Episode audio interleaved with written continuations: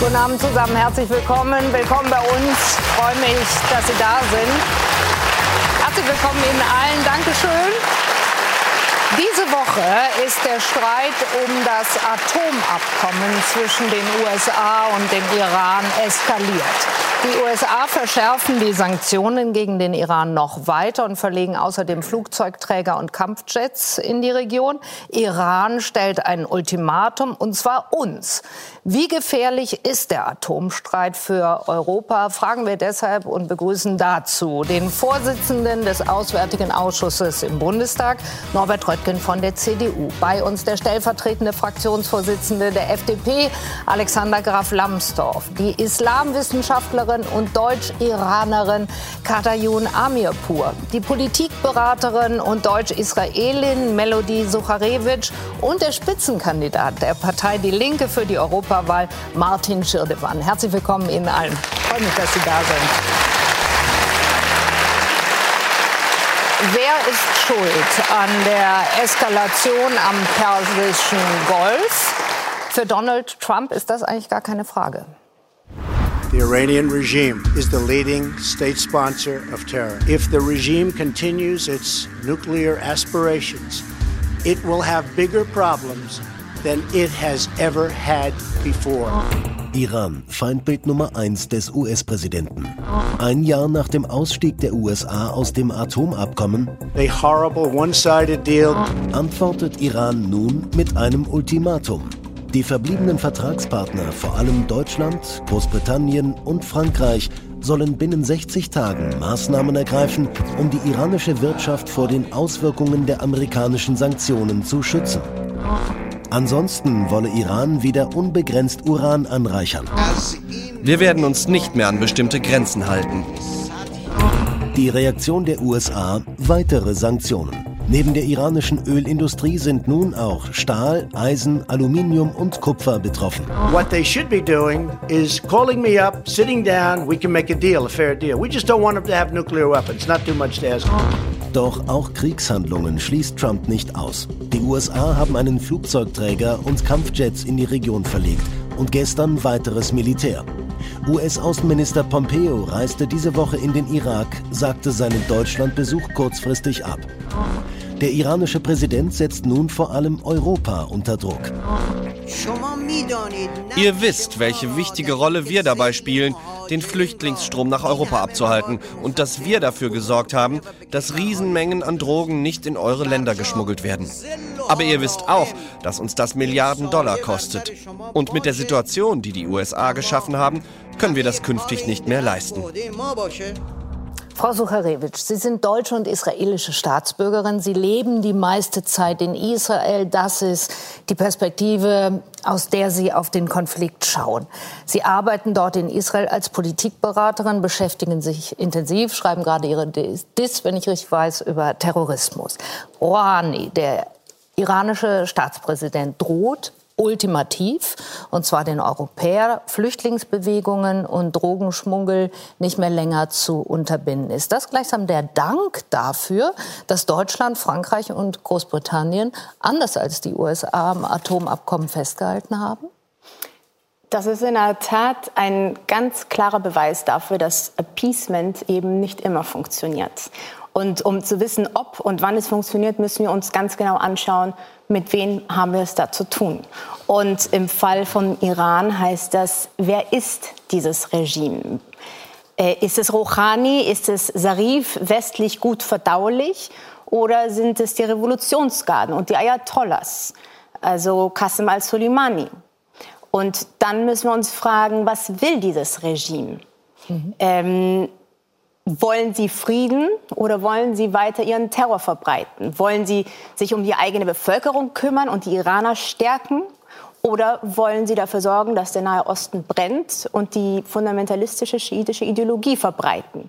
Und ich glaube, dass wir langsam peu à peu die Antworten auf diese Fragen verstehen und deshalb auch zum Schluss kommen, dass das, was bisher lief, das Abkommen, keine Lösung war. Es muss entweder verbessert werden oder ganz abgeändert oder ganz abgebrochen werden. Ähm, aber so kann es nicht weitergehen. Das Ultimatum, nehmen Sie das ernst? Frage war ja, ist das gleichsam der Dank dafür, dass Deutschland, Frankreich und Großbritannien festgehalten haben an diesem Atomabkommen, von dem wir verstehen, äh, dass sie nicht davon begeistert sind? Genau das meine ich mit, äh, das ist äh, der Beweis dafür, dass die Appeasement-Politik nicht funktioniert hat. Im also Nahen Osten. Eindämmen und ja, genau das, was Europa gemacht hat in den letzten Jahren, hat äh, dazu gesorgt, dass es vielleicht gar nicht richtig ernst genommen mehr wird von äh, eben den Ayatollahs.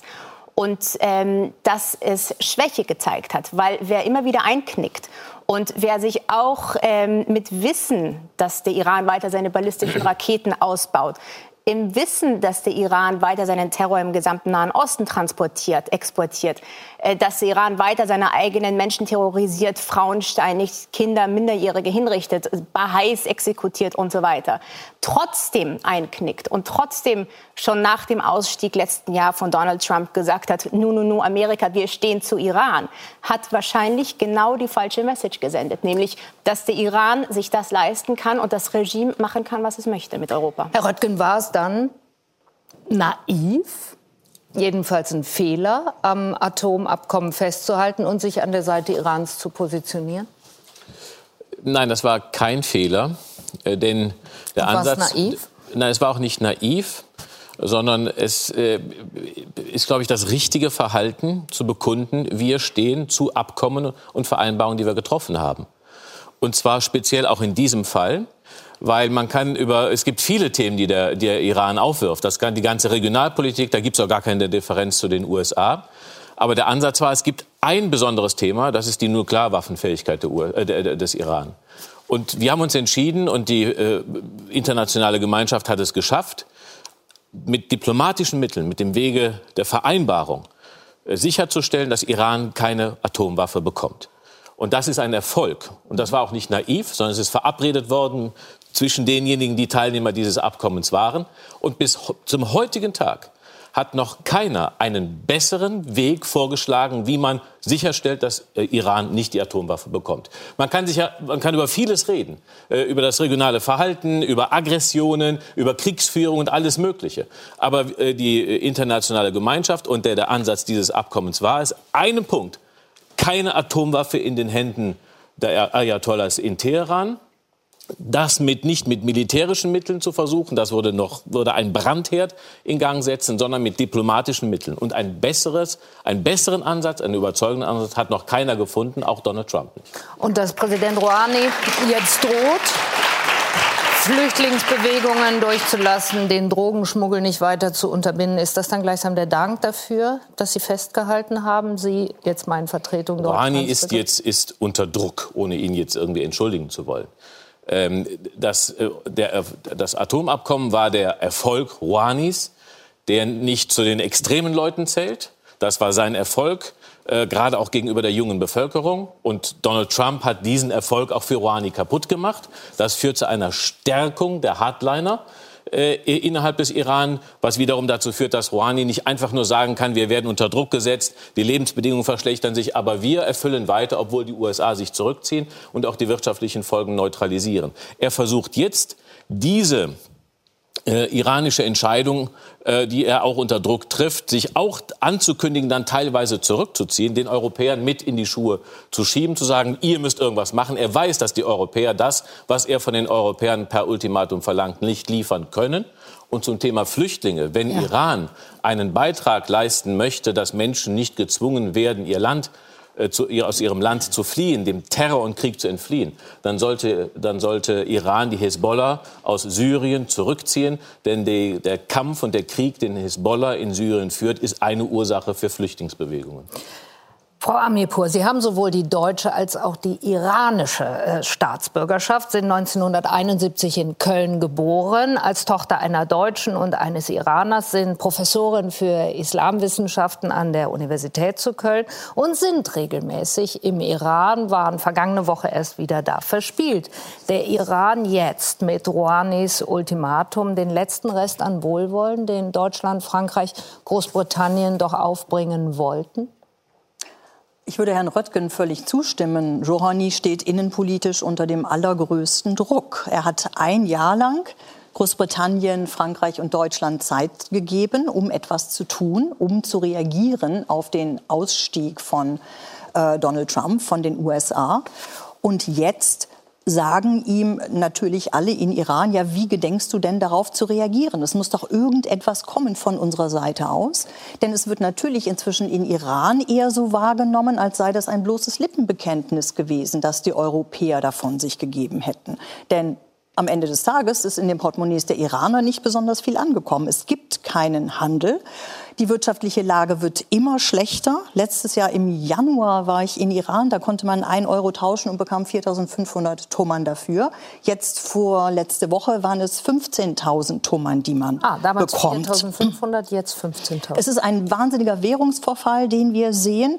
Die Lebensmittel werden unfassbar teuer. Man hat es noch eine Zeit lang geschafft, da eine Bremse drauf zu halten. Inzwischen ist es nicht mehr der Fall. Die Studierenden sind vor zwei Wochen auf die Straße gegangen und haben gesagt, ja, jetzt habt ihr auch noch die Preise für Pasta angehoben. Also wir essen sowieso nur noch Nudeln mit Ketchup oder Nudeln mit Butter. Was sollen wir denn tun? Das ist der Druck, der von der Rouhani entgegengebracht wird. Und Rouhani weiß natürlich auch, dass äh, die Falken in Iran durchaus eher an Zulauf gewinnen dadurch. Er hat es ja innenpolitisch nicht leicht gehabt. Ich will ihn nicht verteidigen. Er ist auch sicherlich nicht der Reformpolitiker, als der ab und an mal beschrieben wird. Er ist Teil des Systems, das ein menschenverachtendes ist. Aber er hat sehr viel versprochen und er hatte sehr viele Widersacher innerhalb dieses Systems. Und diese Widersacher sagen ihm jetzt, du hast uns gesagt, wir sollen den Amerikanern vertrauen, wir sollen uns einlassen auf dieses Abkommen. Uns hat niemand vorgeworfen, dass wir vertragsbrüchig geworden seien. Im Gegenteil, die Wiener Atomenergiebehörde hat immer wieder gesagt, Iran erfüllt all das, was es erfüllen muss. Und trotzdem ist Trump ausgestiegen. Aber was hätten die Europäer denn dann besser machen können? Die Europäer hätten ähm, ein wirkliches Instrument schaffen müssen, das hat Sigmar Gabriel auch vor einigen Tagen im Deutschlandfunk ziemlich gut expliziert, mit dem man wirklich den Handel sicherstellen kann, indem sie nur sagen, wir machen eine Handelsplattform, aber das Ganze nicht finanziell absichern, wird man deutsche Banken nicht überzeugen können, deutsche Unternehmen nicht überzeugen können, in Iran zu investieren oder überhaupt Handel zu treiben. Die Amerikaner üben einen solchen Druck aus, dass es natürlich für jedes kleine deutsche Unternehmen, wenn es die Wahl hat zwischen dem Amerika-Geschäft und dem Iran-Geschäft, immer das USA-Geschäft vorziehen das wird. Das gilt auch für die großen deutschen Unternehmen. Genau Gucken wir uns gleich noch genauer an, welches äh, System man aufzustellen versucht hat, was aber immer noch im Aufbau befindlich ist. Herr Lamsdorff, ist es unfair, Iran für die jüngste Eskalation verantwortlich zu machen, äh, zu sagen, bitte, die überziehen uns jetzt mit einem Ultimatum, äh, kann ja gar nicht wahr sein, wenn es doch Donald Trump war, der vor einem Jahr das Abkommen einseitig aufgekündigt hat und Iran, Frau Amipur hat es angesprochen und die Wiener Atomenergiebehörde hat es jeweils durch ihre Kontrollen belegt, sich ans Abkommen gehalten hat. Also ich finde es ausgesprochen unklug vom Iran, den Europäern dieses Ultimatum zu stellen. Das ist äh, das, Sie haben gerade nach dem Wohlwollen gefragt, dass ja. der Iran ein menschenverachtendes Regime, das sind wir uns hier, glaube ich, alle einig, das, was es sozusagen an internationaler Unterstützung gibt, aus Peking, aus Moskau und aus den drei europäischen Hauptstädten, wird durch ein solches Ultimatum, mit dem ja faktisch faktisch der Ausstieg aus dem Abkommen angekündigt wird durch die Wiederaufnahme der Anreicherung von Uran Richtung Waffenfähigkeit. Nach 60 Tagen. Nach 60 Tagen. Das sind zwei Monate. Das ist nicht so mhm. wahnsinnig viel Zeit. Und in so einer Situation, wo wir genau sehen, wie die USA den Druck erhöhen über Sanktionen und auch über die äh, militärischen Maßnahmen, die wir gerade im Einspieler gesehen haben, in so einer Situation hinzugehen und denjenigen, die versuchen, einen Rahmen aufrechtzuerhalten, mit dem man einen internationalen Umgang mit dem Iran weiter pflegen kann. Das ist absolut unklug. Das war wirklich das Gießen von Öl in ein Feuer. Äh, innenpolitisch mag das erklärlich sein. Außenpolitisch wird es dazu führen, dass wir irgendwann in eine Situation hineinlaufen, äh, wo der Iran völlig isoliert ist, völlig alleine dasteht. Die Russen sind inzwischen an Saudi-Arabien herangerückt, die Amerikaner machen Druck. Und Was jetzt stellen die Iraner gewesen? uns Iran erduldet alles weiter, maximaler Druck wird ausgeübt und die sagen, gut, na ja, dann ist es eben so. Nein, also was der Iran hätte tun sollen, ist erstmal dieses Ultimatum nicht zu äh, verhängen gegenüber den äh, Europäern, weil eben der Ausstieg aus dem Abkommen den Vorwand liefern wird, den Vorwand für militärische Maßnahmen. Herr Röttgen hat eben gesagt, niemand hat einen besseren Weg definiert, um den Iran an der äh, Erlangung von Nuklearwaffen zu hindern. Aber einen schlechteren Weg, den hat man schon definiert. Der Sicherheitsberater des amerikanischen Präsidenten John Bolton hat 2015 bereits in einem Zeitungsartikel geschrieben, wenn man den Iran daran hindern will, die Bombe zu bekommen, muss man Iran bombardieren. Mhm. Das ist der schlechtere Weg, ganz klar. Der diplomatische, der europäische Weg war der bessere.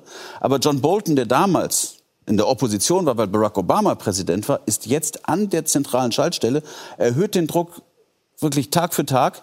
Und in so einer Situation ist es wirklich unklug von den Iranern, sich das mit den anderen auch noch zu verscherzen. Und das wird zu einer weiteren Eskalation führen, unter der vermutlich Israel leiden wird. Und wenn wir die Drohungen von Rouhani hören, auch die Türkei, denn wenn wir über Flüchtlinge reden, dann reden wir nicht sofort über die Europäische Union. Wir reden erstmal über die Türkei, unseren Nachbarn, der schon aus Syrien ja drei Millionen Flüchtlinge hat. Kurzum, Sie nehmen die Drohung ernst von Ruanda. Ja, man muss diese Drohung ernst nehmen, denn ich glaube, da sind wir uns völlig einig. Einfach ein Ausstieg aus einem Nuklearprogramm ohne eine Gegenleistung ist wahnsinnig schwierig durchzuhalten für die iranische Regierung.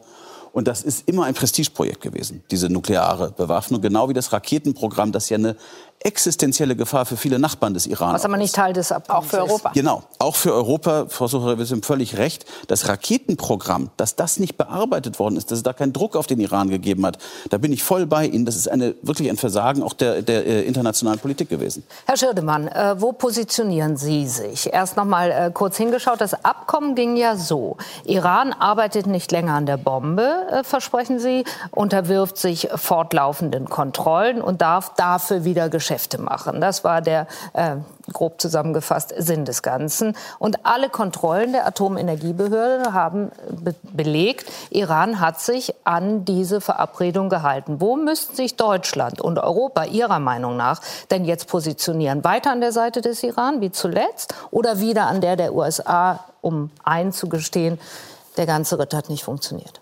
Ja, zunächst mal nehme ich natürlich mit großer Besorgnis zur Kenntnis, dass die Eskalationsstufe immer weiter gedreht wird zwischen den Vereinigten Staaten und auch dem Iran. Heute gab es sehr beunruhigende Nachrichten, dass einige Frachtschiffe im Persischen Golf wohl sabotiert worden seien. Ob das bestätigt ist oder nicht, das werden wir sehen. Aber offensichtlich gibt es mittlerweile ein Säbelrasseln und ein Kettenklirren auf beiden Seiten. Auch die Sprache militarisiert sich zwischen den Vereinigten Staaten und dem Iran.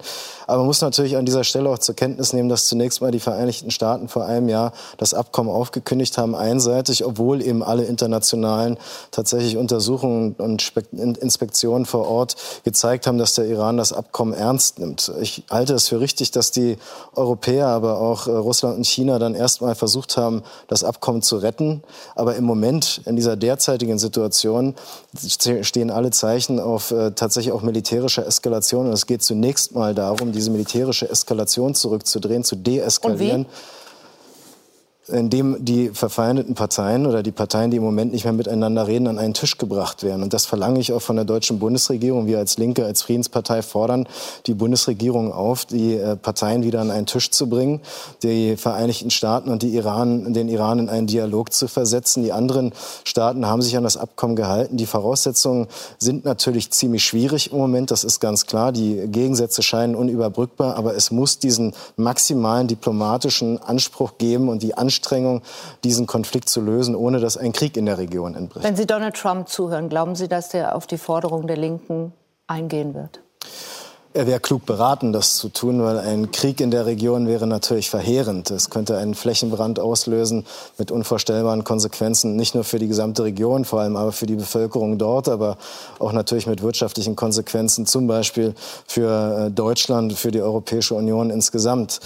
Aber selbst wenn die äh, diplomatischen Anstrengungen derzeit keinen Erfolg zeigen würden zwischen den Vereinigten Staaten und dem Iran, darf man nicht ablassen, davon sie weiter fortzusetzen, weil dann wären wir an dem Punkt, an dem wir auch 2002 gewesen sind.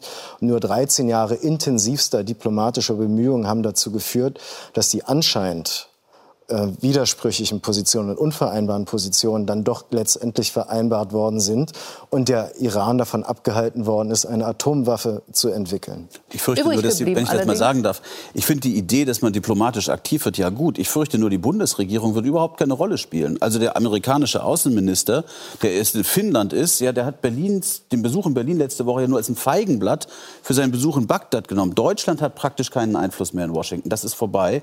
Das muss man einfach so hart sagen. Ich glaube, wenn es Diplomatie geben kann, und Sie als Europaabgeordneter, denke ich, können das auch teilen. Da waren Sie sollte, auch lange, Herr. Da war ich auch lange, aber dann sollte das von der Europäischen Union gemacht werden. Also es sollte eine europäische Sie sind doch gar nicht Vertragspartnerin. Doch, natürlich.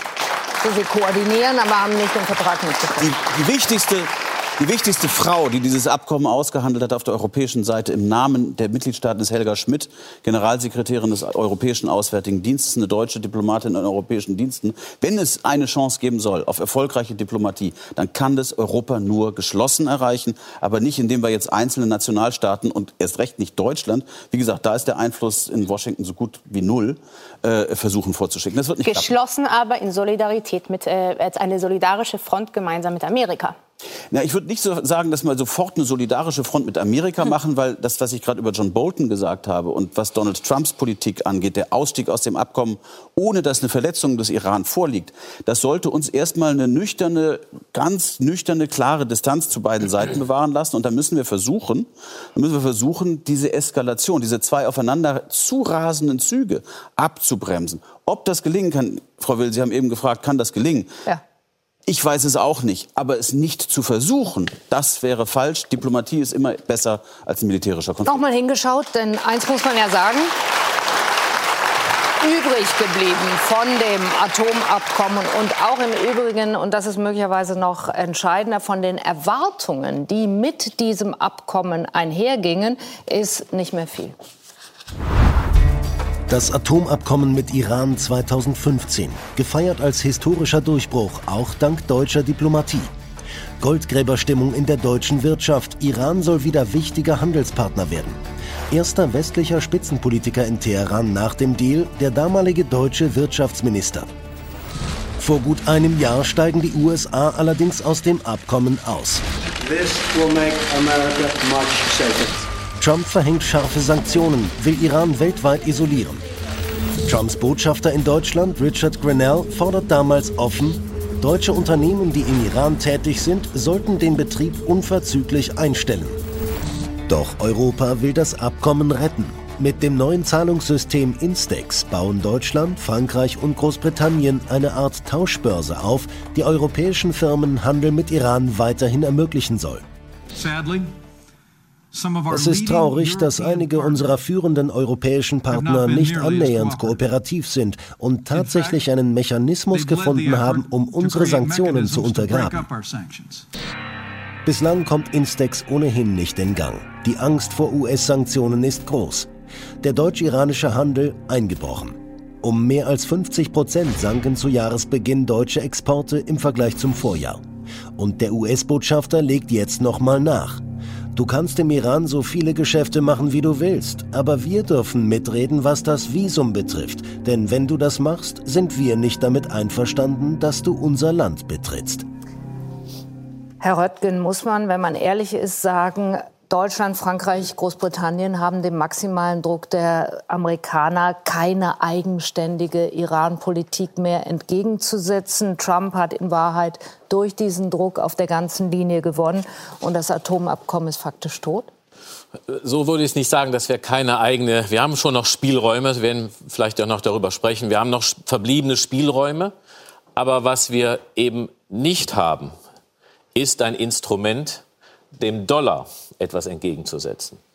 Dollar, wir haben uns auch sehr intensiv damit, sehr, sehr intensiv äh, mit dieser Frage auch im Auswärtigen Ausschuss auseinandergesetzt. Der Dollar hat eine einzigartige Stellung im internationalen Finanzsystem. Und, äh, Macron hat jetzt gesagt, die Woche, da müsse man eben den Euro so stärken, dass er eine ähnliche Schlagkraft und Durchschlagskraft habe wie genau, der Dollar. Das, das ist so ein das, also wir können auch gleich noch mal über selbst, selbstkritisch mal über die europäische Politik und die Rhetorik sprechen. Denn das, das war ja sogar die Frage. Ich hatte ja, gefragt, ja ne, genau, das, ich will ja auch dazu kommen. Der, der Punkt ist nur, man, man, man, man, die Wettbewerbsfähigkeit zum Dollar wird nicht durch Reden hergestellt. Okay. So, und darum sind das alles, äh, wenn wir uns, wenn wir so tun, als wären wir stärker, als wir in Wahrheit sind, dann wird am Ende der Effekt immer sein, dass Europa noch schwächer erscheint. Also unser Ergebnis und das Ergebnis der, der auch nicht der, der, der Analyse ist, der Dollar hat eine einzigartige Rolle im internationalen Finanzsystem. Und wenn die USA dort an den Dollar wirtschaftliche Sanktionen anknüpfen, dann stellt sich für Unternehmen die Frage, äh, gebe ich, wenn ich Iranhandel mache, meinen Dollarhandel auf. Und das können die allergrößten schon mal gar nicht. Und dieser, diesem man, sozusagen die, der Entscheidung der USA, auch gegenüber ihren Verbündeten, den Dollar als ein Kampfinstrument ihrer Außenpolitik einzusetzen. Das ist ja relativ neu. Das haben sie hier im Iran gemacht. Bei Nord Stream 2 ist es ein bisschen sozusagen in der Drohkulisse.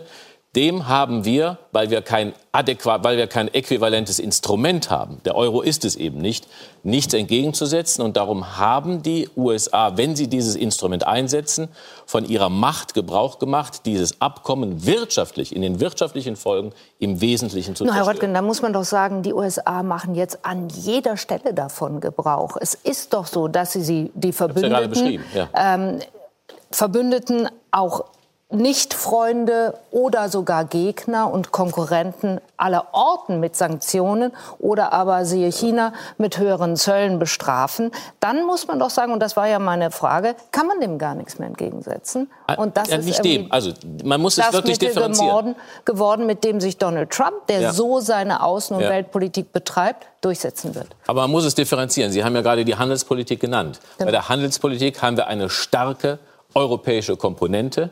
Äh, wir sind ein, mit der stärkste Wirtschaftsraum und wir haben durch die europäische Kompetenz Macht, auch Handlungsmacht. Wir sind eine Wirtschaftsmacht und das hat dazu geführt, dass wir noch diesen Handelskonflikt so mit USA nicht haben, wie die USA mit China es gemacht hat. Allerdings, falls es zu einem amerikanisch-chinesischen Handelsabkommen kommen sollte, was eher möglich ist, als dass es nicht möglich ist, dann werden wir mal sehen, ob dann Donald Trump sich nach Europa und der deutschen Automobilindustrie zuwendet. Also Sie haben recht, die America First Politik hat auch eine ganz eindeutige ökonomische Konsequenz.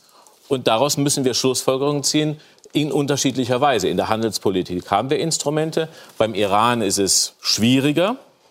Aber auch da, wenn ich das andeuten darf, gibt es einen Funken oder einen Ansatz, wo wir packen sollten. Und das ist die Frage neuer Verhandlungen. Ich fand es bemerkenswert, dass Rouhani dass die Verhandlungsaufforderung, die eigentlich unzumutbar formuliert war, er muss mich nur anrufen. Also ich mache mal verhänge Sanktionen mhm. und ruf du mich nur an, sozusagen aus einer so.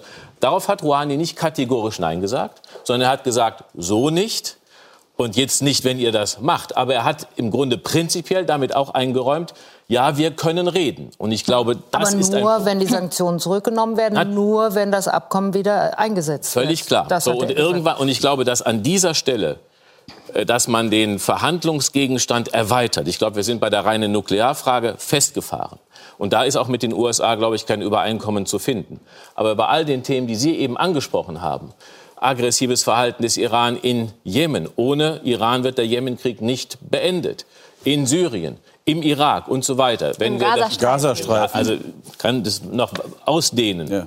So, wenn wir, ich glaube, wenn man dazu käme, und das ist auch ein europäisches Interesse, auch ein Regionalinteresse, jetzt diesen Dialog auszuweiten, das Paket zu vergrößern. Also wenn man bei einem Punkt nicht weiterkommt, dann muss man manchmal das Problem größer machen, das Paket größer machen, um zu Verhandlungszielen zu kommen. Das ist, glaube ich, ein Ansatz, der bei allem, was jetzt an Lärm und so weiter produziert worden ist, Trump sagt, ich will einen Deal haben. Er ja. sagt nicht, ich will Krieg führen. Will er auch nicht. Er will einen Deal. Er will auch zeigen, ich bin der beste Dealmaker in der Geschichte. Und Rouhani lehnt es nicht kategorisch ab. Das ist, glaube ich, ein Punkt jetzt für europäische Diplomatie. Mein Vorschlag wäre, es sind die E3. Frankreich, Deutsch. Großbritannien, Deutschland, die jetzt wirklich auch die sich dieser gesamten Region ganz anders zuwenden müssen, als sie es bislang getan haben. Und aber Herr könnt ihr auch.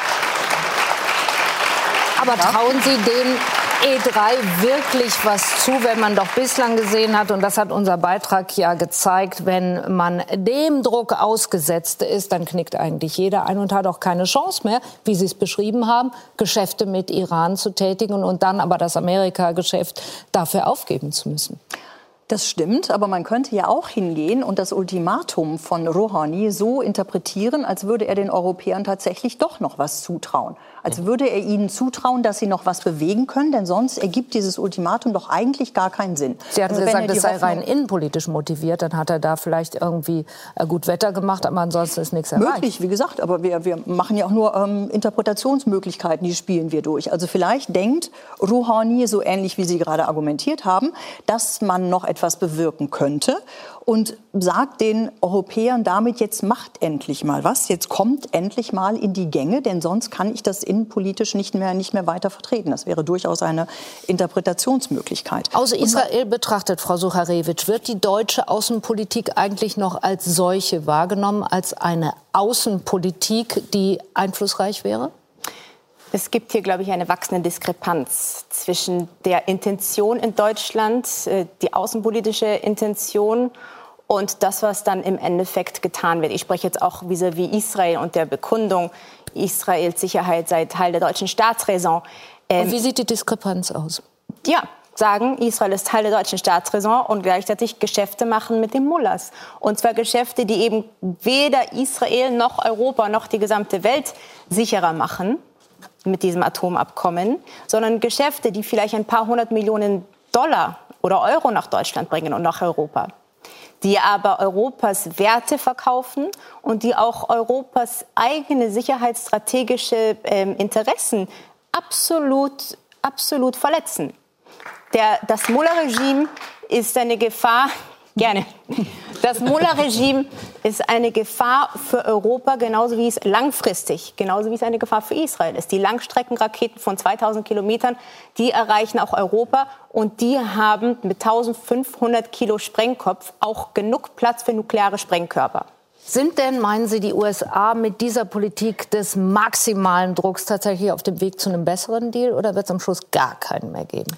Dann wäre die Welt nämlich nicht sicherer geworden. Erinnern wir uns daran, wie es überhaupt zu diesem Atomabkommen kam. Aufgrund maximalen Drucks, aufgrund der Sanktionen, die das äh, Regime irgendwann mal einfach in die Knie gedrückt haben und es konnte nicht anders als dieses nach zwölf Jahren dieses Atomabkommen eingehen. Und das ist das, was einen so erstaunt, wenn man es von außen betrachtet. Dann hat es diesen historischen diplomatischen Deal gegeben. Und dann sieht man sich das Ganze ein Jahr später an. Was ist in diesem Jahr passiert? Mit den Milliarden an Euros, an Petrodollar, die in den Iran geflossen sind. Die Gesellschaft hat nichts davon gesehen. Sie haben vorhin erzählt, wie schwierig es ist, dass die, dass die Menschen heute keine Pasta mehr bekommen. Die Pasta ist nicht weg wegen den Sanktionen. Die Pasta ist weg, weil die Milliarden an Geldern, die in den Iran geflossen sind, in Terror geflossen sind, in den Ausbau des eigenen ballistischen Raketenprogramms geflossen sind und nichts davon dahin gekommen ist, wo es hin sollte. Und dann erstaunt es einen, wenn dann wirklich in Europa die Politiker weiter daran tüfteln, wie kann man jetzt dieses fürchterliche Konstrukt, das so viel Schaden angerichtet hat, so viel Terror, die Raketen, die Israel letzte Woche abbekommen hat, 700 Raketen in 48 Stunden, made in Iran, der islamische Dschihad, der palästinensische islamische Dschihad und die Raketen der Hamas sind finanziert, sind geliefert vom Iran. Und da sitzen wir in Europa da und in Deutschland, die sagt, Israel ist Grund unserer Teil unserer Staatsräson, die Sicherheit Israels. Und überlegt, wie kann man jetzt finanzielle Mechanismen bekommen, wie kann man das austüften, wie kann man jetzt doch noch irgendwie weiter Business mit dem Iran machen? Und diesen, dieses Atomabkommen, koste es, was es wolle, und ich meine, koste es, was es wolle, am Leben erhalten. Herr Lambsdorff, also, ist das die Politik Deutschlands Nein, richtig erinnert, zusammengefasst? Also mich erinnert die Argumentation, und ich habe allergrößte Sympathie für die israelische Situation. Ich habe auch die äh, ähm, Reaktion des Auswärtigen Amtes auf die Angriffe auf Israel für absolut unangemessen gehalten. Einfach zu sagen, da sind beide Seiten irgendwie dran schuld. Also das kann das Auswärtige Amt nicht machen, sowas. Aber, das muss man hier mal deutlich sagen, Rüstungskontrollvereinbarungen die macht man mit Ländern, mit denen man dann irgendwie zurechtkommen muss. Wir haben das in der Geschichte der Bundesrepublik ja erlebt, auch mit der Sowjetunion. Auch mit der Sowjetunion hat es Rüstungskontrollabkommen gegeben und da gab es nicht ein Abkommen über alles, sondern da gab es Abkommen über Langstreckenraketen, über Mittelstreckenraketen und so weiter. Man muss das Ganze zerlegen, weil der Dauerdruck nur der Dauerdruck hat die Iraner nicht davon abgehalten, weitere Zentrifugen zur Anreicherung von Uran zu beschaffen, ihre ganzen Sachen unterirdisch zu verbunkern, sodass sie nicht von Bomben erreicht werden können. Der ganze Sanktionsdruck vor 2002 hat nicht dazu geführt, dass das Nuklearprogramm beendet worden wäre. Sie haben es 2003 von sich aus beendet, ja. genau deswegen. Na Moment, Sekunde, die haben, aber dann in die Verhandlungen sind sie dann reingegangen aus einer Position der Stärke mit unglaublichen Zahlen von, von, von Zentrifugen, die sie dann sozusagen abgeben konnten und dann haben sie beschlossen, okay, wir lassen es, wir halten uns an dieses Rüstungskontrollabkommen. Gut, was mich ärgert, ist, dass von der Bundesregierung, von der Diplomatie insgesamt dann nicht der logische nächste Schritt gegangen worden ist. Und das ist das, was Norbert Röttgen gerade gesagt hat. Die Gesamtschau. Was ist mit dem Raketenprogramm? Warum wird nicht über das Raketenprogramm geredet? Donald Trump hat ja recht, wenn er sagt, der Iran ist eine Gefahr für die Region. Das stimmt. Die Israelis haben recht, wenn sie das sagen. Aber da ist nichts passiert. Und deswegen glaube ich, wäre es besser, das, was Norbert Röttgen vorgeschlagen hat, zu versuchen, wegen der Diplomatie, das Programm jetzt zu vergrößern, also das diplomatische Programm zu vergrößern, über all die anderen Fragen auch zu reden, die Bedrohung Israels nicht nur aus dem Süden, sondern jetzt auch aus dem Norden, nämlich aus, aus Syrien heraus, durch iranische Truppenteile. Das ist das, was wir jetzt machen müssen. Und dafür ist es allerhöchste Zeit, denn sonst gibt es eine militärische Konfrontation und dann wird John Bolton. Aber dann nochmal gefragt. Zu. Da, da, da, stimme ich Ihnen völlig zu. Ich glaube auch, ich würde auch die jetzige Eskalation als eine Gelegenheit betrachten, genau das zu tun, nämlich das Atomabkommen zu abzuändern und genau die Komponenten mit einzubringen, die bis jetzt gefehlt haben. Aber sehr viel effektiver ist der Druck zwischen Europa und der USA gemeinsam als eine solidarische Front, die dieselben strategischen Interessen und dieselben Werte verfolgt. Das wünschen Aber wir uns. Wenn ich den Punkt nur sagen darf, wenn wir und da übereinstimmen, Entschuldigung, nur ganz kurz, wenn wir da übereinstimmen, es wäre natürlich viel leichter gewesen, mhm. wenn die USA und die Europäer hätten sagen können, natürlich bleiben wir dabei, dass der diplomatische Ansatz besteht, da, dass der Iran keine Atomwaffe bekommt. Da rücken wir nicht voneinander weg, sondern keine Atomwaffe. Das sagt Teheran. aber doch Donald Trump, dass das, das sein Ziel wäre. Nein, aber ich davon will nur, dass sie keine Atomwaffen bekommen. Ja, ja, das ist ja wohl nicht zu aber, viel verlangt. Aber, das haben wir ja am Völlig richtig. Aber von dem einzigen Weg, es zu realisieren, und seitdem es das Abkommen gibt, sind die, äh, sind die weiteren Entwicklungen unterblieben. Von dem Ziel entfernt er sich. Dabei hätte man bleiben müssen. Und dann hätte man, was Sie zu Recht kritisieren, sagen müssen, auf der Basis so reden wir jetzt mal über all die Themen, die Sie aufgemacht genau. haben, aber die jenseits genau. dieses Abkommens sind. Das wäre genau der richtige Ansatz. Der ist erstmal jetzt verschüttet worden, aber den müssen wir im Grunde jetzt so wieder ausgraben. Aber jetzt noch mal nachgefragt. Dann, so, Frau Sucharewitsch sagt ja, es hat sich jetzt eine Art Zeitfenster eröffnet und sie sieht es dann äh, für einen besseren Deal positiv. Deshalb wiederhole ich noch mal die Frage. Sind die USA durch ihre Politik des maximalen Drucks, der zu erheblichen wirtschaftlichen Schäden in Iran geführt hat, auf dem Weg zu einem besseren Deal? Ich glaube nicht. Man wird die Iraner nicht an den Verhandlungstisch bekommen, wenn man sie zu einer Totalkapitulation zwingt. Das hat Rouhani deutlich gesagt. Ich glaube, das meint er auch ernst. Selbst wenn er anders ticken würde und sogar noch an diesen Verhandlungstisch gehen würde mit Totalkapitulation, könnte er das nicht durchsetzen. Er ist nun mal auch nicht derjenige, der tatsächlich bestimmt in Iran, wie Politik gemacht wird. Er hat nicht mal die Richtlinienkompetenz in der Politik. Das macht ganz jemand anders, Ali Khamenei, und der wird sich nicht noch einmal auf Rouhani einlassen, der ihm verspricht, na, ich kriege das schon hin, indem ich mit den Amerikanern rede. Und nicht mal die Bevölkerung. Also man versucht ja oder man denkt, die Bevölkerung würde sich dann erheben, denn das ist ja das eigentliche Ziel der Amerikaner. Die wollen ja nicht einen Regime-Change in dem Sinne, dass sie tatsächlich Iran angreifen, sondern sie hoffen, dass das irgendwie implodiert, dass das Regime kollabiert, dass die Bevölkerung das schon irgendwie regeln wird. Aber man sieht tatsächlich, dass die Bevölkerung sich immer weniger dazu äußert, äußern kann, was alles falsch läuft, weil sie als fünfte Kolonne des Feindes inzwischen abgeschmettert werden, weil sie da gar keine Möglichkeiten mehr haben. Also Rouhani hat dann auch nicht mehr für diese Haltung das Backing der Bevölkerung, sondern im Gegenteil, die wenden sich immer stärker den Falken zu. Und insofern glaube ich nicht, dass das die richtige Taktik war. Die bessere Taktik wäre das gewesen, was Sie gesagt haben, Herr Röttgen. Man gesagt, hätte als Amerika sagen müssen, dieser Deal ist unzureichend, aber wir bleiben dabei und jetzt möchten wir bitte noch ein bisschen mehr verhandeln und nachverhandeln und andere Dinge besprechen. Wäre das besser gewesen, Frau Sucharewitsch? Es wäre nicht effektiv gewesen. Warum? Weil genau das, äh, das ist auch so ein bisschen, äh, Herr Merz hat es letzte Woche gesagt, äh, er hat gewarnt vor, vor so einer Art Wohlstandsillusion hier in Deutschland. Ich glaube, die gibt es auch außenpolitisch. Dieser Glaube, und dazu gehört diese Illusion, dass man mit jedem verhandeln kann und vor allem, ähm, dass man jedem auch wirklich, äh, dass alle im Grunde im Nahen Osten rational agieren. Tun sie aber nicht. Das heißt, wenn man ähm, glaubt, dass man mit, äh, zu diesem Zeitpunkt sich mit Rouhani hinsetzt und sagt, ähm, bitte hören Sie jetzt auf, die Raketen zu, äh, äh, die Raketenprogramm weiter auszubauen. Hören Sie auf, den Terror zu exportieren. Wir sind dabei, wir machen weiter mit diesem diplomatischen Abkommen, das in so vielen Hinsichten schiefgelaufen ist. Dann hätte das zu nichts geführt. Es muss der massive Druck sein, den wir jetzt momentan spüren. Und es müssen ein paar ganz, ganz klare Kriterien sein. Und dazu gehört, dass man die Realität erkennt, wie sie ist und nicht, wie man sie sich wünscht. Herr Schödemann, weiß, das fällt Ihnen schwer zuzugeben, aber würden Sie dem folgen und sagen, äh, die USA haben richtig was erreicht jetzt durch ihre Eskalations- äh, und Sanktionspolitik?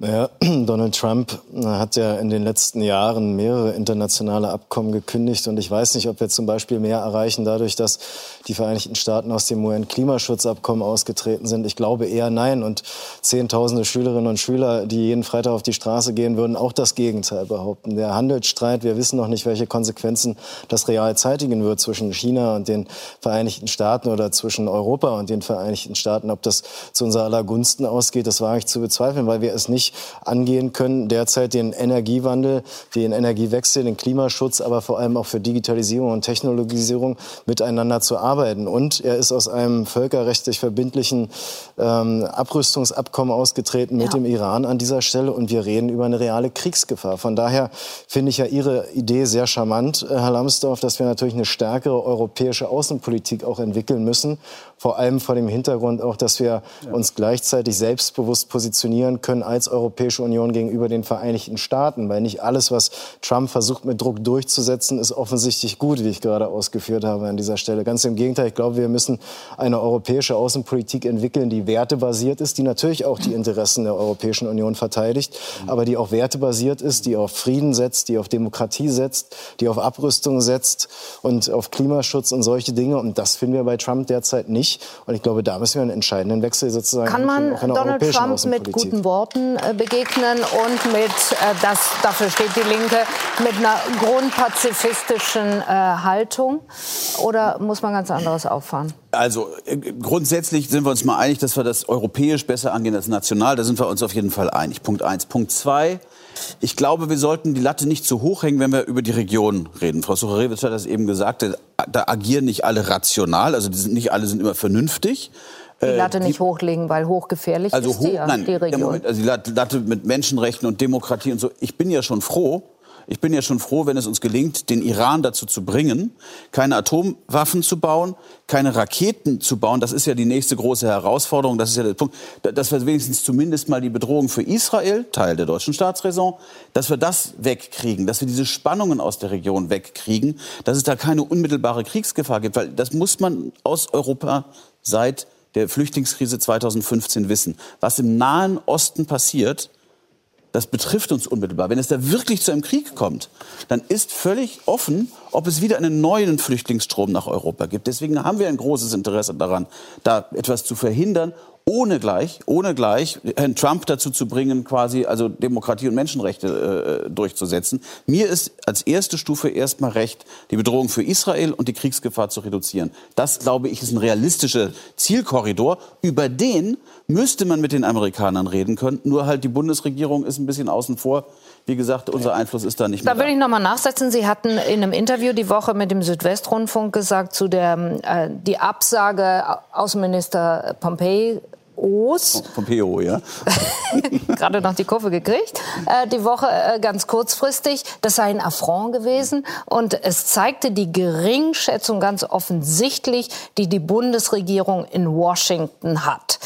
Kann man keine bessere, schlagkräftige deutsche Außenpolitik machen oder kann diese Bundesregierung das also, nicht?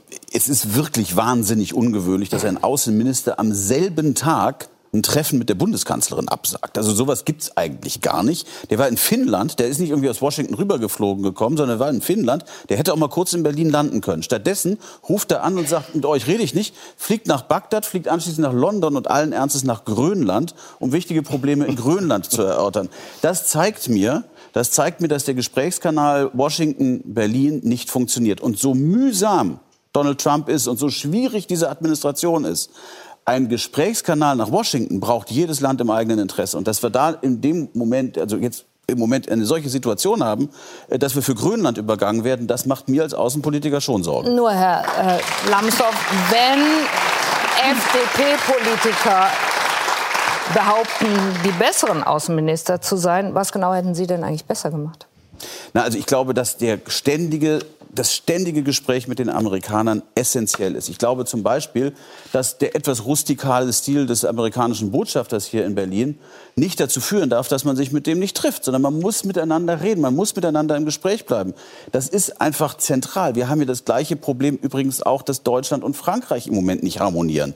Der französische Präsident redet im Blick von auf Deutschland von fruchtbarer Konfrontation, nicht mehr fruchtbarer Kooperation.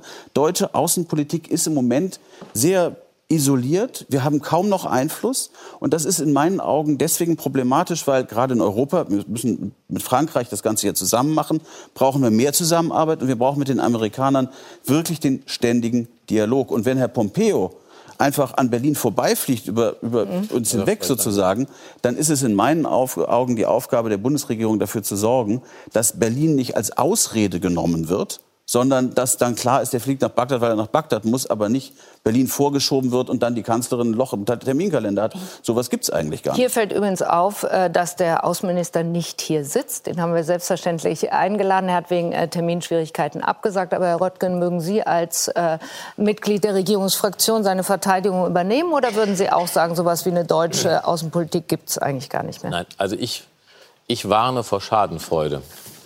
Ich glaube nicht, dass das Problem in Berlin liegt, sondern ich würde es an anderer Stelle lokalisieren. Äh, Wo denn? Und ich glaube nicht, ja, wir haben eine grundlegend andere amerikanische Außenpolitik. Nicht keine grundlegend andere deutsche Außenpolitik. Und die sähe auch nicht viel anders aus, wenn andere äh, äh, Menschen, Politiker das Amt des Außenministers wahrnehmen würden oder wenn wir eine andere Koalition haben. Wir haben eine grundlegend veränderte amerikanische Außenpolitik, die einen Bruch mit der amerikanischen Außenpolitik seit dem Ende, nach dem Zweiten Weltkrieg darstellt. Und muss man dann nicht grundlegend anders auch darauf reagieren? Darauf, das ist schon mal so. Und darum, die Reiseroute war, glaube ich, auch umgekehrt, aber auf diese Details, was Grönland und London anbelangt, aber das können wir ja dann äh, nochmal noch mal klären. Aber der Punkt ist, dass Herr Pompeo, unabhängig davon, wer nun gerade äh, im Auswärtigen Amt als Minister sitzt, tatsächlich diese Gelegenheit des Gesprächs trotz des großen Gesprächsbedarfs nicht genommen hat. So, das heißt, es gibt hier grundlegend unterschiedliche Divergenzen, leider im transatlantischen Verhältnis. Das ist ein großes Problem. Und darauf, daraus müssen wir Schlussfolgerungen ziehen. Wir müssen aktivere Schlussfolgerungen daraus ziehen. Wir müssen damit anfangen, erstens mal zu analysieren, was hat sich in Washington verändert. Das ist tatsächlich doch die Veränderung. Aber ganz ehrlich, Herr Röttgen, ja. Donald Trump ist ja eine Sekunde schon im Amt. Ja. Damit fangen Sie doch jetzt Nein, das will, das, will, das will ich auch nicht machen. Ich glaube, wir haben eine, wir haben eine klare... zu analysieren, wie die amerikanische Das haben wir getan. Da haben Sie völlig recht. Das haben wir getan. Das haben wir, das haben wir, das haben wir getan. Und darum sage ich nur mal, die Veränderung ist dort eingetreten und nicht an anderer Stelle. Und nochmal, ich warne davor, da sozusagen über die Folgen, die wir dann auch zum Teil erleiden, schadenfroh zu sein, sondern das berührt unsere nationalen und europäischen Interessen. So. Aber wir, glaube ich, wissen, womit wir es zu tun haben. Und die Konsequenz, da haben die tatsächlich recht. Die müssen wir ziehen. Ich glaube, dass es im Wesentlichen keine äh, nationale Konsequenz allein ist, obwohl Deutschland eine ganz besondere Verantwortung hat, weil wir ein bedeutendes Land äh, in Europa sind. Gegen uns, ohne uns geht gar nichts. Ich glaube, dass wir daraus den Schluss ziehen müssen. Glauben Sie das wirklich? Bitte? Ja, das glaube ich. Angesichts dessen, was wir gerade analysieren in Europa, in Europa, Entschuldigung, in Europa, in Europa, wenn es um, es ging um mir, Entschuldigung, es ging mir um die europäische Konsequenz, die wir aus einer anderen amerikanischen ja. Politik ziehen müssen. Und für diese europäische Konsequenz bin ich davon überzeugt, hängt entscheidende Verantwortung an uns, an Deutschland. Das müssen wir auch mal verstehen. Ja, aber dann wäre es natürlich gut, die Bundeskanzlerin würde irgendwann mal auf Herrn Macron ja, erwidern, was der an Vorschlägen so, jetzt ist die Frage, aber jetzt Vorschläge ist die Frage, gemacht und ja. die Kanzlerin sagt gar nichts. Doch, die, dass die Kanzlerin nicht redet, das natürlich wird miteinander gesprochen. So, aber die Frage ist, und die müssen wir, die müssen wir in Deutschland dann beantworten. Das ist noch nicht geschehen. Das ist noch in keiner Partei geschehen. Was ist die Konsequenz daraus, dass wir ein Führungsvakuum, eine die Preisgabe der Führungsrolle durch die USA haben für die Europäer? Ich glaube nicht dass die Euro, um es mal zu beantworten, dass die Europäische Union äh, in den nächsten Jahren ein außenpolitischer Akteur werden kann. Die 28 und 27 werden es nicht sein. Sondern nicht, so eine E3-Gruppe oder sowas? Ja, genau. Das ist mein und das ist genau der Punkt, wo ich auch sage, da muss das hängt auch ganz stark an Deutschland. Macron, das ist richtig, ist der erste französische Staatspräsident, der auch die Außen- und Sicherheitspolitik der europäischen Kooperation, nicht innerhalb des EU-Systems, aber gegenüber Partnern, zum Beispiel und vor allen Dingen Deutschland, geöffnet hat. Das ist eine, eine prinzipielle Veränderung des französischen Staatsverständnisses und der Verständnisses ja. des Amtes des Staatspräsidenten. Die Briten, ob drin oder draußen, werden eine für europäische Verhältnisse bedeutende außenpolitisches äh, Land und Kraft bleiben. Und darum, glaube ich, brauchen wir einen Zusammenschluss von einigen europäischen Staaten, die in der Lage sind und willens sind, damit zu beginnen, zu, eine, eine europäische Außen- und Sicherheitspolitik zu entwickeln. Und der Mittlere Osten, der Nahe Osten wäre, gehörte auf dieser Agenda. Weil wir stellen fest, entweder Divergenzen zu den USA oder auch Rückzug des Interesses der USA. Und es ist unsere Nachbarschaft. Die Flüchtlinge mhm. kommen aus dieser Region zu uns. Und darum wäre das eine der Konsequenzen, eine Gruppe zu bilden, nicht gegen andere, offen für alle, aber anzufangen, in der Kooperation mit einigen Staaten zu beginnen, europäische Außenpolitik. Nimmt Iran Deutschland als einen wichtigen Player wahr? Auf jeden Fall. Die historischen Beziehungen zwischen Deutschland und Iran sind sehr, sehr gut schon ja, seit, seit Jahrzehnten. Und man schaut immer auf Deutschland. Man hat eigentlich sehr viele Hoffnungen in Deutschland gesetzt. Inzwischen, in den letzten Monaten, habe ich in Teheran immer wieder Stimmen gehört, die etwas enttäuscht waren von der deutschen Außenpolitik. Aber letztlich ist Deutschland immer noch der große Bezugspunkt in Europa für Iran. Also insofern halte ich ja. den Vorschlag der Grünen von Omid Nuripur, dass Herr Maas sich doch mal ganz schnell nach Teheran begeben sollte, um schleunigst, hat er gesagt. Schleunigst, ne? Ja. Und um da ein bisschen geht. die Wogen zu glätten. Äh, eigentlich für einen sehr, sehr guten. Also aber da Washington, aber unser Außenminister. Herr Maas da machen. Was soll er denn aus? Ja. Welche Botschaft hat er? Erstmal die Wogen glätten und dann würde ich genau da anschließen, was Sie gesagt haben, dass man diese äh, äh Außenpolitik eine wirklich gute europäische Außenpolitik ja. getragen von diesen EU3 braucht. Also sollen sie zu dritt reisen und nicht einzeln. Ja, das wäre ja. wahrscheinlich noch besser. Aber die Frage war Aber ja, ob Deutschland wie Deutschland gesehen wird. Und Deutschland Aber Sie würden es immer als Kniefall verstehen, wenn die Deutschen äh, alleine oder äh, zu dritt nach Teheran äh, Par excellence eine Fortführung der absolut gescheiterten Appeasement-Politik. Iran gibt Europa ein Ultimatum und sagt, in 60 Tagen spurt ihr oder wir rüsten nuklear auf, also Nuclear ja. Bribery. Genau. Oder wir schicken die Drogen und die Flüchtlinge aus dem Afghanistan. Und die Europäer hüpfen und, und fliegen nach Teheran, um zu besänftigen. Sie haben recht. Das, das aber keine Sie beschreiben äh, Herrn Maas alleine in einer Weise, die auch nicht zutreffend ist. Wir hüpfen noch nicht und wir äh, haben hey, das, das Ultimatum ist zurückgewiesen. Aber die, also, das war Punkt, auch gut, oder? Nein, was Nuripur so. ja, ist aber, ist aber auch hat, geschehen. Was Nuripur vorgeschlagen hat. Um ja? Nuripur von den Grünen. Von den Grünen hat vorgeschlagen, dass Heiko, Maas, Heiko Maas alleine nach Teheran ja, reist. Das ist eine Schnapsidee. Und Frau Sucher-Rebet hat völlig recht. Die Iraner versuchen uns zu erpressen. Und wir schicken genau. unseren Außenminister dahin, damit er sagt, bitte erpresst uns nicht oder wie. Also so läuft internationale Politik Nein, nicht. So läuft sie definitiv nicht. Naja, aber das eigentliche Ziel bestand doch darin, den Iran zu hindern, die Atomwaffe zu entwickeln. Und das ist doch verteidigenswert, dieses Ziel. Ja, aber es ist nicht erreicht es, mit diesem Atomabkommen. Natürlich ist, naja, bisher bislang schon. hat der Iran sich Jahren, daran gehalten. Alle haben gesagt, sie, sind nicht, sie werden es nicht schaffen, sie sind nicht so weit. In, also Wir haben aber über das Atomabkommen selber bisher noch nicht gesprochen. Und es gibt doch, mehrfach. Wir haben schon immer ja, gefragt, gibt es einen besseren ich mein, Deal? Ich meine, die, ich mein, die Punkte selber, die das Atomabkommen, jetzt abgesehen von den Dingen, die fehlen, äh, wie die ballistischen äh, äh, Raketen und der Terrorexport und so weiter.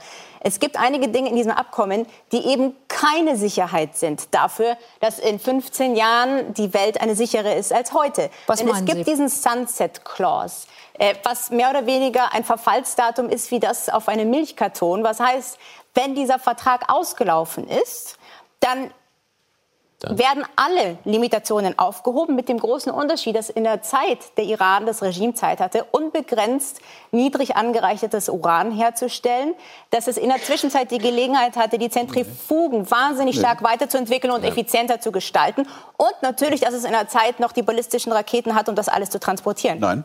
Nein. Korrigieren Sie sich. Das, das niedrig angereicherte Uran ist äh, quantitativ begrenzt. Der Iran darf, glaube ich, 300 Kilo haben. Der Rest Aber muss außer Landes Know-how, verbracht das werden. Know-how, was Sorewitsch, getankt was Sie da, was Sie da vertreten, essentiell. ist Kritik am Abkommen. Die kann man so vertreten. Man kann aber auch eine andere Meinung haben. Und die, meine Meinung ist, wenn es uns gelingt, 15 Jahre den Iran davon abzuhalten, Nuklearwaffen zu entwickeln, dann haben wir schon eine Menge erreicht. Auch wir wenn müssen ja mal 15 realistisch Jahren sein. wir bei so, und danach, anfangen- wenn das Abkommen sich dem Verfallsdatum nähert, redet man ja wieder miteinander. Man sitzt ja nicht da und dreht Däumchen, bis das Abkommen ausläuft. Aber ich Gut, glaube, dann haben wir ich noch einen glaube ganz das wichtigen Punkt Entscheidende ist, vergessen. dass dieser Erlauben Sie mir nur den- Kritikpunkt einfach wirklich neben der Sache liegt. diesen einen Punkt hinzuzufügen. Und, äh, und das ist ein ganz, ganz wichtiger Punkt. Wir wissen nicht, was das Regime in dieser Zeit des Abkommens clandestine, also undercover, weiter, Heimlich. heimlich, Dankeschön, heimlich weiterentwickelt. Denn es gibt ein riesengroßes Manko in diesem Abkommen und das sind die militärischen Einrichtungen, die eben nicht einbezogen sind. Das heißt, die Inspekteure der Internationalen Atomenergiebehörde können die deklarierten Einrichtungen ansehen. Sie können aber nicht die militärischen Einrichtungen ansehen. Das hat Salehi, der Leiter der iranischen Atomenergiebehörde, ganz klar gemacht. It's unacceptable. Es ist absolut nicht akzeptabel, überhaupt davon zu sprechen, dass diese Einrichtungen gesichtet werden. Was da drinnen passiert, wissen nicht Sie, wissen nicht ich. Wer dafür die Verantwortung nehmen möchte, dass in 15 Jahren nicht der Iran zu einen, einen Fortschritt gemacht hat, der die Zeit zum diesen Tipping Point so stark verkürzt hat, dass wir uns in einer ganz anderen Situation befinden, wenn wir schon von Blackmailing sprechen. Die Verantwortung möchte, glaube ich, keiner hier übernehmen. Also Ich will noch mal gemeinsam mit wissen- Ihnen und unseren Zuschauerinnen und. Zuschauern hingucken, mit wem wir es da eigentlich zu tun haben. Denn ein Vorwurf, den Frau Sucharewitsch erhoben hat, wiegt auch schwer. Hat Iran in der Zwischenzeit das Geld, was über Geschäfte, die dann doch wieder möglich waren, auch investiert in seine Milizen und in die Aufrüstung äh, seines Tuns, das sich in äh, gewaltigen Expansionsbestrebungen ausdrückt? Der Gottesstaat Iran. Seit der Islamischen Revolution 1979 geführt von schiitischen Geistlichen. Heute strebt das Land nach einer Vormachtstellung im Nahen Osten. Hauptrivale das sunnitische Saudi-Arabien, enger Bündnispartner der USA. Die Feindschaft der beiden Länder hat Folgen. Im Jemen führen sie einen erbitterten Stellvertreterkrieg. Seit Jahren Kämpfe zwischen den Houthi-Rebellen, unterstützt von Iran, und Regierungstruppen, unterstützt von Saudi-Arabien. Bislang mehr als 10.000 Tote und die laut UN derzeit größte humanitäre Katastrophe der Welt. In Syrien unterstützt Iran Machthaber Assad. Saudi-Arabien finanziert oppositionelle Milizen. Auch im Irak mischt Iran mit. Dort kämpfen schiitische Milizen an der Seite der irakischen Armee, unterstützt und finanziert von Iran. Und die israelfeindliche Hisbollah im Libanon finanziert auch aus Teheran. Das geopolitische Bestreben Irans, eine schiitische Achse über den Irak, Syrien, den Libanon bis ans Mittelmeer. Das will nicht nur Saudi-Arabien verhindern, sondern auch Israel, das sich in seiner Existenz bedroht sieht. Aus Iran immer wieder solche Töne. Sollte Israel töricht handeln, machen wir Tel Aviv und Haifa dem Erdboden gleich. So unterstützt Iran in Gaza die Terrororganisation Islamischer Dschihad, die sich erst vor wenigen Tagen mit Israel Kämpfe geliefert hat. Israels Premier Netanyahu, eng mit der Trump-Regierung verbündet, stellt klar, wir werden Iran nicht erlauben, an Atomwaffen zu kommen. Herr Röttgen, kann die Lage jetzt zu einem militärischen Konflikt führen und sei es nur aus Versehen? Also es gibt ja ganz viele militärische Konflikte, Logisch. aber Sie meinen zwischen Iran und USA. Ah, zu einem großen Krieg? Also äh, Eskalation und in dieser, in, in, dieser Pulverfassregion kann immer dazu führen, dass etwas passiert, was man nicht will. Es kann Unfälle passieren und dann äh, explodiert es eben. Ich glaube, die Absicht geht nicht dahin. Die USA, Trump hat überhaupt kein Interesse an Kriegführung. Und umgekehrt ist es möglicherweise sogar das schärfste Schwert, das Iran hätte, Trump in einen Gegenschlag zu zwingen, den er nie wollte und den er seinen Wählerinnen und Wählern auch genau nicht versprochen hat. Nein, auch Iran hat natürlich daran kein Interesse, selber in, in einen solchen Krieg mit den USA sich zu verstricken. Das Land ist ökonomisch.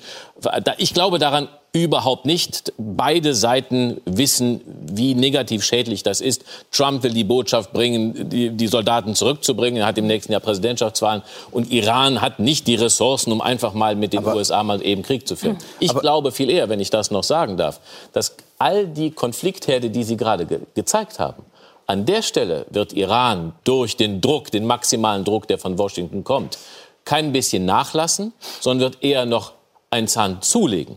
Also die Konflikte, sozusagen die Stellvertreterkonflikte, die wehtun, äh, wo okay. Iran mit Hisbollah und anderen äh, aktiv ist, nicht selber. Dort wird man eher eine Eskalation vermuten, aber nicht im direkten Verhältnis. Das ist meine ich, ich sehe das anders. Ich sehe das anders und ich nehme John Bolton beim Wort. Er ist der Mann, der ist vor einem John Jahr Bolton ist der Sicherheitsberater, der Sicherheitsberater also der wichtigste außenpolitische Mann in der amerikanischen Administration.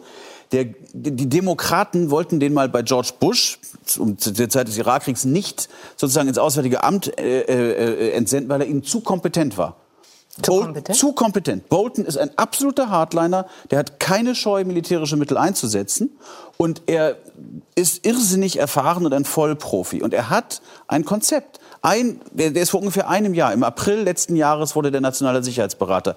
Drei Wochen später steigen die Amerikaner aus dem Vertrag aus. Jetzt ein Jahr später sehen wir die Eskalation vor Ort. Ich bin mit Norbert Röttgen einer Meinung. Ein großer Krieg, ein Einmarsch wie im Irak oder sowas, das wird es nicht geben.